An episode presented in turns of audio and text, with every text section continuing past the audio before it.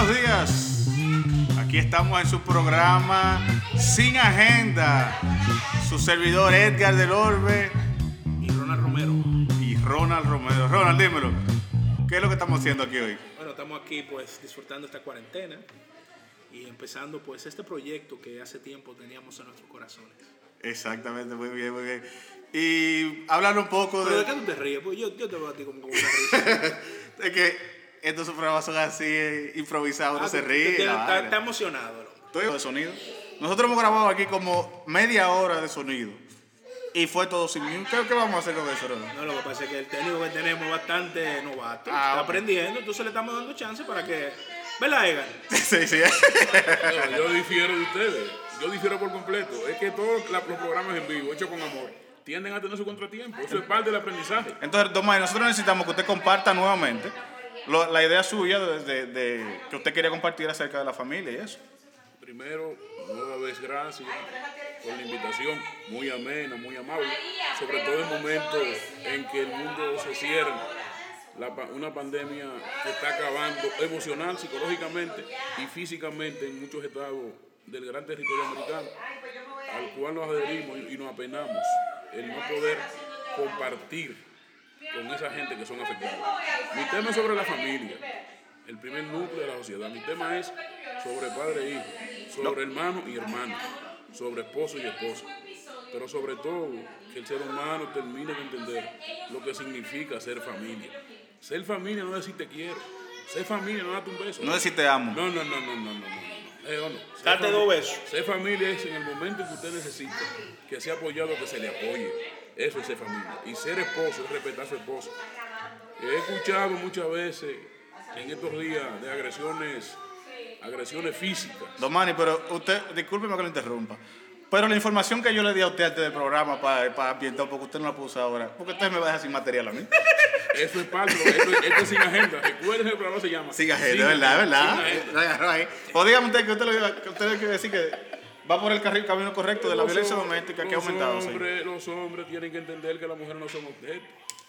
Si se le pasa la mano con, verbalmente, que no debe de ser tampoco, porque hay, hay, hay, hay golpe de hecho, que es un delito, pero verbalmente también se agrede a una persona. Tenemos gente que es- son nuevos en el programa y no lo conocen. Usted nos puede decir un poco acerca de ustedes, su- si usted es casado, ¿De dónde su viene? familia y eso. ¿Dónde nació? Para ponerle un poco de contexto de dónde viene la idea suya. Sí, no, con muchísimo gusto, yo soy dominicano, cumplo en unos días 60 años de edad y también un poco de... Se ve un poco acabado para 60 años, pero como ustedes no lo están viendo, Para, que- para darle una idea, para darle una idea, Ronald. Está, está explotado como un bucapié. No, pero es que ta- tengo entendido que usted trabajó mucho tiempo en el gobierno, eso acaba cualquiera. Y también unos días cumplo 40 años de casado. Ajá, por eso es. Doña ya, Lola, no, no- ya. Es una mujer fuerte, doña- don ¿Y Manuel. cómo te sabe que se llama Doña Lola y cómo se llama Don Manuel? No es Don Mane. Uno- es- es- usted no puede revelar todos los datos. del Tengo. Ah, tengo, verdad, tres, tengo tres hijos, gracias a Dios. Tengo cuatro nietos. Dios me ha, Dios me ha premiado con, con nietos. Tengo una familia funcional. Yo me imagino que ese hijo mayor suyo es como el, el mejor de. Pero ¿por qué usted se ríe? No, porque es que Déjeme. usted está lidiando al, al invitado. Usted está lidiando con el invitado. porque- Bueno, te- aparte del público, a- a- no está distorsionado la grabación, pero podemos seguir, no hay problema. Entonces, don Manny, volviendo al tema que nos debíamos un poco. Yo sé que usted viene de, por lo del corona, es que usted lo tiene un poco más emocional y eso. ¿Cómo lo, cómo lo ha cambiado a usted este encerrado que tenemos nosotros ahora por, el, por causa del, del, del coronavirus? Si tú supieras que a mí el encerramiento no me ha hecho, no me ha hecho daño, porque yo, yo disfruto la. La soledad, soledad. Manny. Sí, pero usted es un hombre casado, ¿cómo Yo usted disfruta disfruto, la no, soledad? con mi esposa. O es una señora que se llama soledad. escúchame, no, no, no, Oh. no, entiende primero. Estar, en soledad no es estar solo. Hay gente que caminan en desierto estando acompañados. Lo que pasa es que es un tema que la persona no, lo entiende. Yo me siento acompañado, pero estar en soledad, estar en, en- en mi casa, en mis cuatro paredes, es un beneficio grandísimo. Porque pues, es un beneficio grandísimo y le agradezco a Dios. Porque lo que estoy evitando es que yo me enferme o que yo lleve una enfermedad a mi casa. O viceversa. Que mi señora salga, me la traiga a mí o un hijo mío. O un nieto mío. Entonces yo no tengo problema con eso. Ningún tipo, ni nunca lo he tenido. porque disfruté mi, mi juventud, disfruté la vez cuando trabajé, lo mismo estoy disfrutando en el papel en que Dios me ha puesto ahora, que era de ser abuelo. Ok, ¿qué, qué mensaje usted le da a esas familias jóvenes? Como le dije anteriormente, que eh, la situación algunas personas le ha afectado económicamente, otras personas que han estado, se sienten solas y no encuentran una, una forma como de salir de esa tristeza. ¿Qué, mensaje usted le tiene a, a esas personas? Mira, lo- los facultados de la, de la psicología y los facultados que, que atienden a las personas que tienen discapacidad emocional, llámese psiquiatra, estudiaron para ayudar al ser humano. Hay una problemática que el ser humano no, ter- no termina de entender. El psicólogo y el psiquiatra son necesarios. Por tú ir a un psicólogo o ir a un psiquiatra, no es que tú estás loco, ni que tú eres menos que el otro. No, no, no. Tú estás buscando una ayuda que en un momento necesitas. Y esos son la gente que tienen la habilidad de poner ese- esa herramienta en tus manos. Entonces, ¿por qué no asistir a un psicólogo?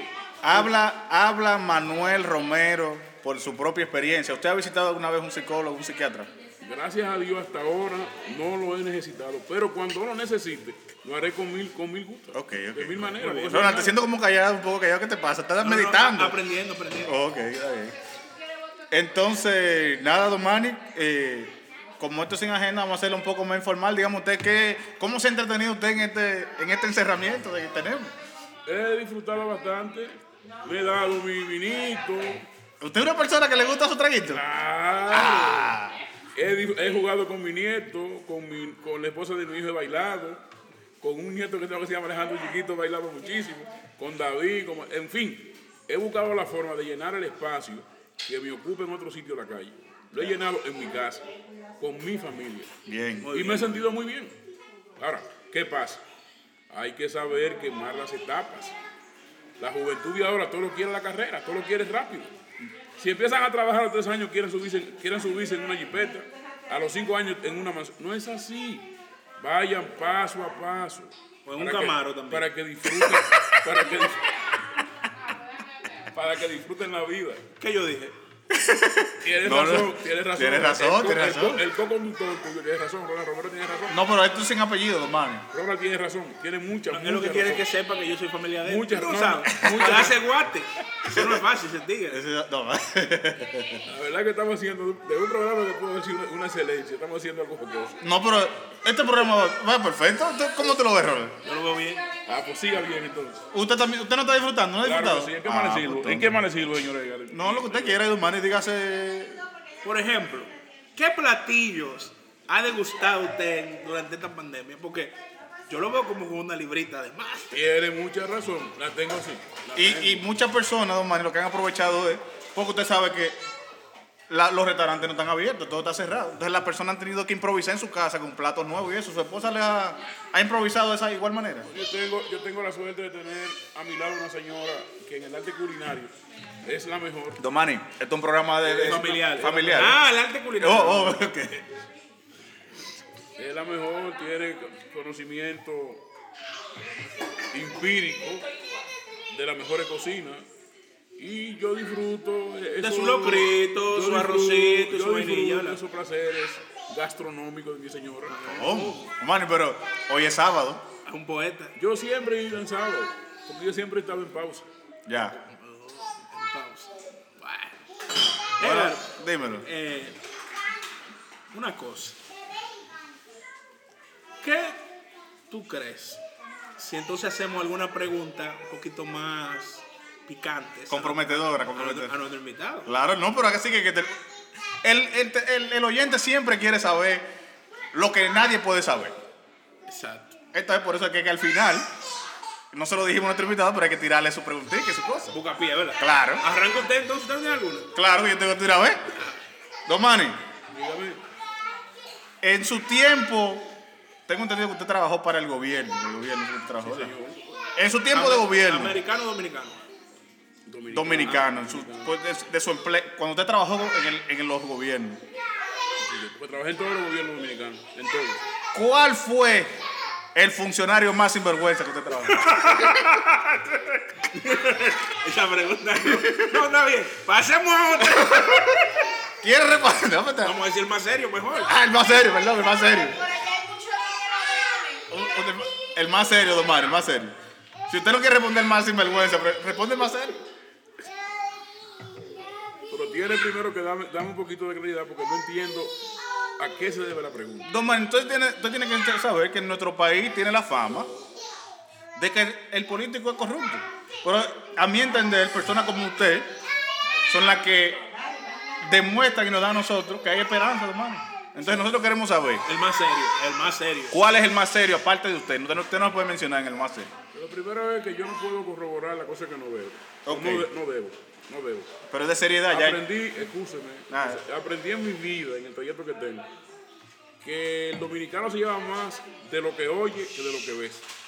Que el dominicano es capaz de replicar tantas veces como una chicharra la cosa sin ver. Sí, sí, sí, pero espérese. Cuando uno ve una gente que tiene Ahora- 30 años trabajando, Entonces, en, esa, en ese Este, tenor, espérese, pero Marco déjeme, déjeme decirle, espérese. Ya. Tiene 30 años trabajando, se lo- comiendo pica pica y locrio, ¿verdad? Y de repente tú lo ves en los restaurantes gastando cuentas de 2 y 3 mil En dólares. la jipeta que dice Don Mani. Algo pasó, Claro.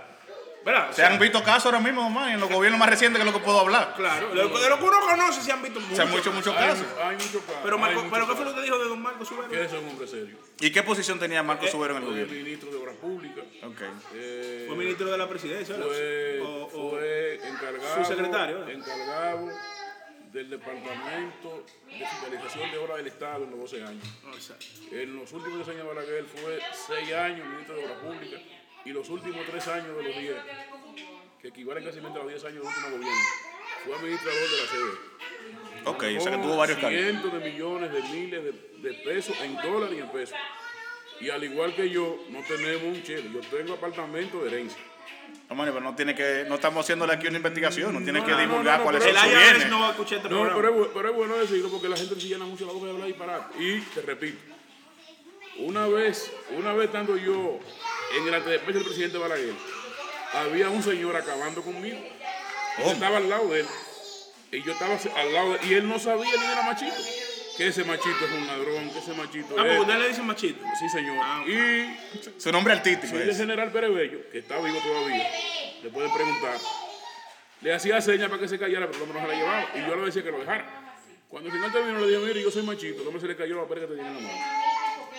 Él pensaba que yo iba a tomar una acción. Yo lo que le dije fue, ¿qué fue lo que yo le hice? Vaya respuesta. Usted canceló una hija mía. ¿Cómo se llama su hija? Deme cinco segundos. Cogí el teléfono, llamé al encargado de personal, a la razón Minicusi. Y le digo, búscame el expediente TAR, por la letra del del abecedario, era que se llamó la cosa. Cuando saca el expediente, quien lo manda a cancelar es precisamente la persona que él quiere ver, que fue el presidente Balaguer. Pero esa no es, esa no es la, la sorpresa. ¿Por qué la mandan a cancelar? Porque la muchachita del señor había participado en un atentado en contra de Balaguer y Jacinto Peinado en Boca Chica y le fajaron a ti. No, pero ese picoso, ese- El esa pregunta se convirtió en picosa, ¿no? señor- El señor no, ca- no cayó preso ahí mismo. Pero no diga nombre, don Mani. No cayó preso ni de casualidad. Entonces lo que hizo fue que se vincó. Yo le dije, no, yo no soy Dios. Porque tú tienes que agarrarse la boca y hablar menos disparate. Ok, entonces Marco Subero fue la, la pregunta a mi respuesta. La, respuesta, la pregunta, mi respuesta. Subero. La respuesta a mi pregunta. Ay, excúsame, excúsame. ok. Marco Entonces, tírale tú la tuya, Ronald. No, no, yo, yo prefiero que tú le hagas otra porque las mías son muy difíciles. Pues vamos a leer una del público entonces. Que aquí tengo un tweet. Aquí ve, veo un tweet, Mani. De Romeari. Un tweet de Romeari. Que dice: ¿Cuál es la satisfacción que usted tiene más grande en su vida? Mi familia. Su familia. No, eso se ve en la forma que usted se expresa. No hemos dado Y cuenta. si de eso. vuelvo a nacer otra mi familia. Porque al, fi- al final, un título, millones, no llenan el alma. La los millones ponen contento a la gente. El dinero te ayuda a sobrevivir y a vivir más cómodo, pero no te dan felicidad. Sí, pero ahora mismo estamos en el COVID, queremos sobrevivir. No te dan felicidad. Esos chelitos, que caigan unos chelitos, don Mani. Me gusta el dinero, no he dicho que no me gusta, pero ese nunca ha sido mi fin. Ese es un, un me- medio, es un medio, ese es un medio. Y, y le quiero hacer una pregunta. ¿Cómo usted ha visto que se ha, cómo usted ha visto como que, que se han, que ha ido progresando el tema del coronavirus? ¿Cuál usted cree que va a ser? ¿Qué usted cree que va a ser lo que va a pasar? Porque alguna gente dicen, estamos hablando en general, no de Estados Unidos solamente, que hay que abrir la economía, que hay que dejarla cerrada, que hay que mantener a la gente junta, pero, o sea, es un tema complejo. Pero usted como tiene una, vis- visión de Estado, sea, ¿qué, qué usted, si usted tuviera, por ejemplo, el presidente Danilo Medina, Donald Trump, a Bolsonaro, ¿Qué usted el presidente de Francia, de Inglaterra, el primer ministro, ¿qué usted más o menos le diría? ¿Cómo usted actuaría ante esta situación? Lo primero que le diría es que, es que utilicen la prudencia y que se encomienden a Dios. ¿Por qué? La economía del mundo construirla es difícil y conlleva tiempo. Ahora mismo los presidentes de Estados Unidos, América Latina, Europa han tenido un repuntaje en las bolsas de valores. Inmediatamente inicia el coronavirus, disminuyeron. Se habla de que China compró a espalda y engrosó sus, sus arcas. O sea, que usted cree que China metió, hizo su lío ahí. No creo Le nada. está acusando No a China creo- de mentir. no, tampoco, ni he acusado nada. Yo digo que hay que ser prudente.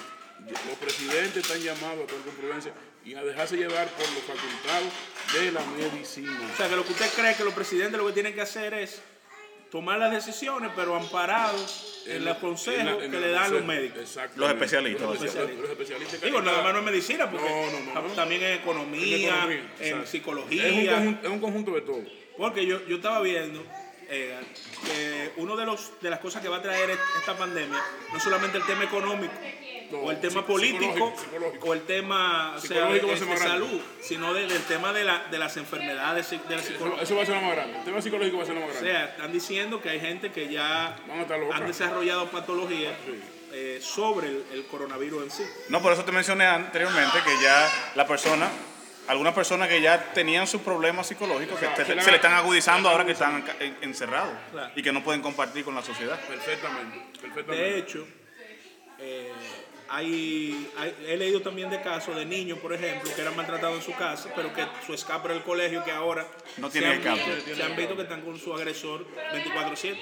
Ay, Dios. Entonces, imagínate tú, a veces uno cuando uno habla de, lo- de los casos, uno refleja lo que uno vive. Lo que uno vive, claro. Pero realmente hay gente que está sufriendo mucho. Sí. Y otros también se están haciendo de cuarto vaina. Siempre hay oportunidad, en todas las desgracias siempre hay oportunidades. como el tema de las mascarillas, los guantes. Sí. Yo he visto gente haciendo mascarillas que venden hasta guitarra en Instagram. Y soltaron eso. Y están haciendo mascarillas también. Precisamente ese era el punto al que yo me voy a referir ahora. Que es que la parte humana tiene que ponderarse por encima de la parte económica, de la parte financiera. El primer elemento de cualquier sociedad es el, el- el ser humano. Y si no hay ser humano, esa es la materia prima. La materia prima de todos los países somos nosotros. Sí, Somos pero yo, nosotros. yo- yo creo que van de la mano las dos cosas. Somos O nosotros. sea, que hay que buscar un equilibrio en cómo se mueve. Eh, le, le están haciendo sella a la producción. No, no, ya producción nos dijeron que, que ya se nos está acabando el tiempo en el aire. Muchas gracias, Don Manny, por haber compartido con nosotros en el día de hoy. Gracias, Ronald, por nuestro primer programa juntos. Sí, yo creo que este programa va a tener mucho éxito porque estamos abordando temas actuales. Claro, claro que sí. Nada, podéis repetirlo, Manny. Usted fue el primero. Usted sabe que el primer invitado del programa siempre lo llaman otra vez. Claro. Y más si la gente le gusta. No, y además de vez en cuando hay que rellenar, tú sabes. Bueno, señores, esto fue Sin Agenda. Muchas gracias y nos veremos pronto. que Dios lo bendiga.